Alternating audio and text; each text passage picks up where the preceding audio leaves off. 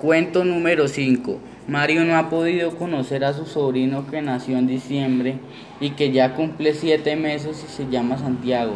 Solo debe conformarse con verlo en fotos y perderse sus primeros meses de vida, puesto que vive en otra ciudad.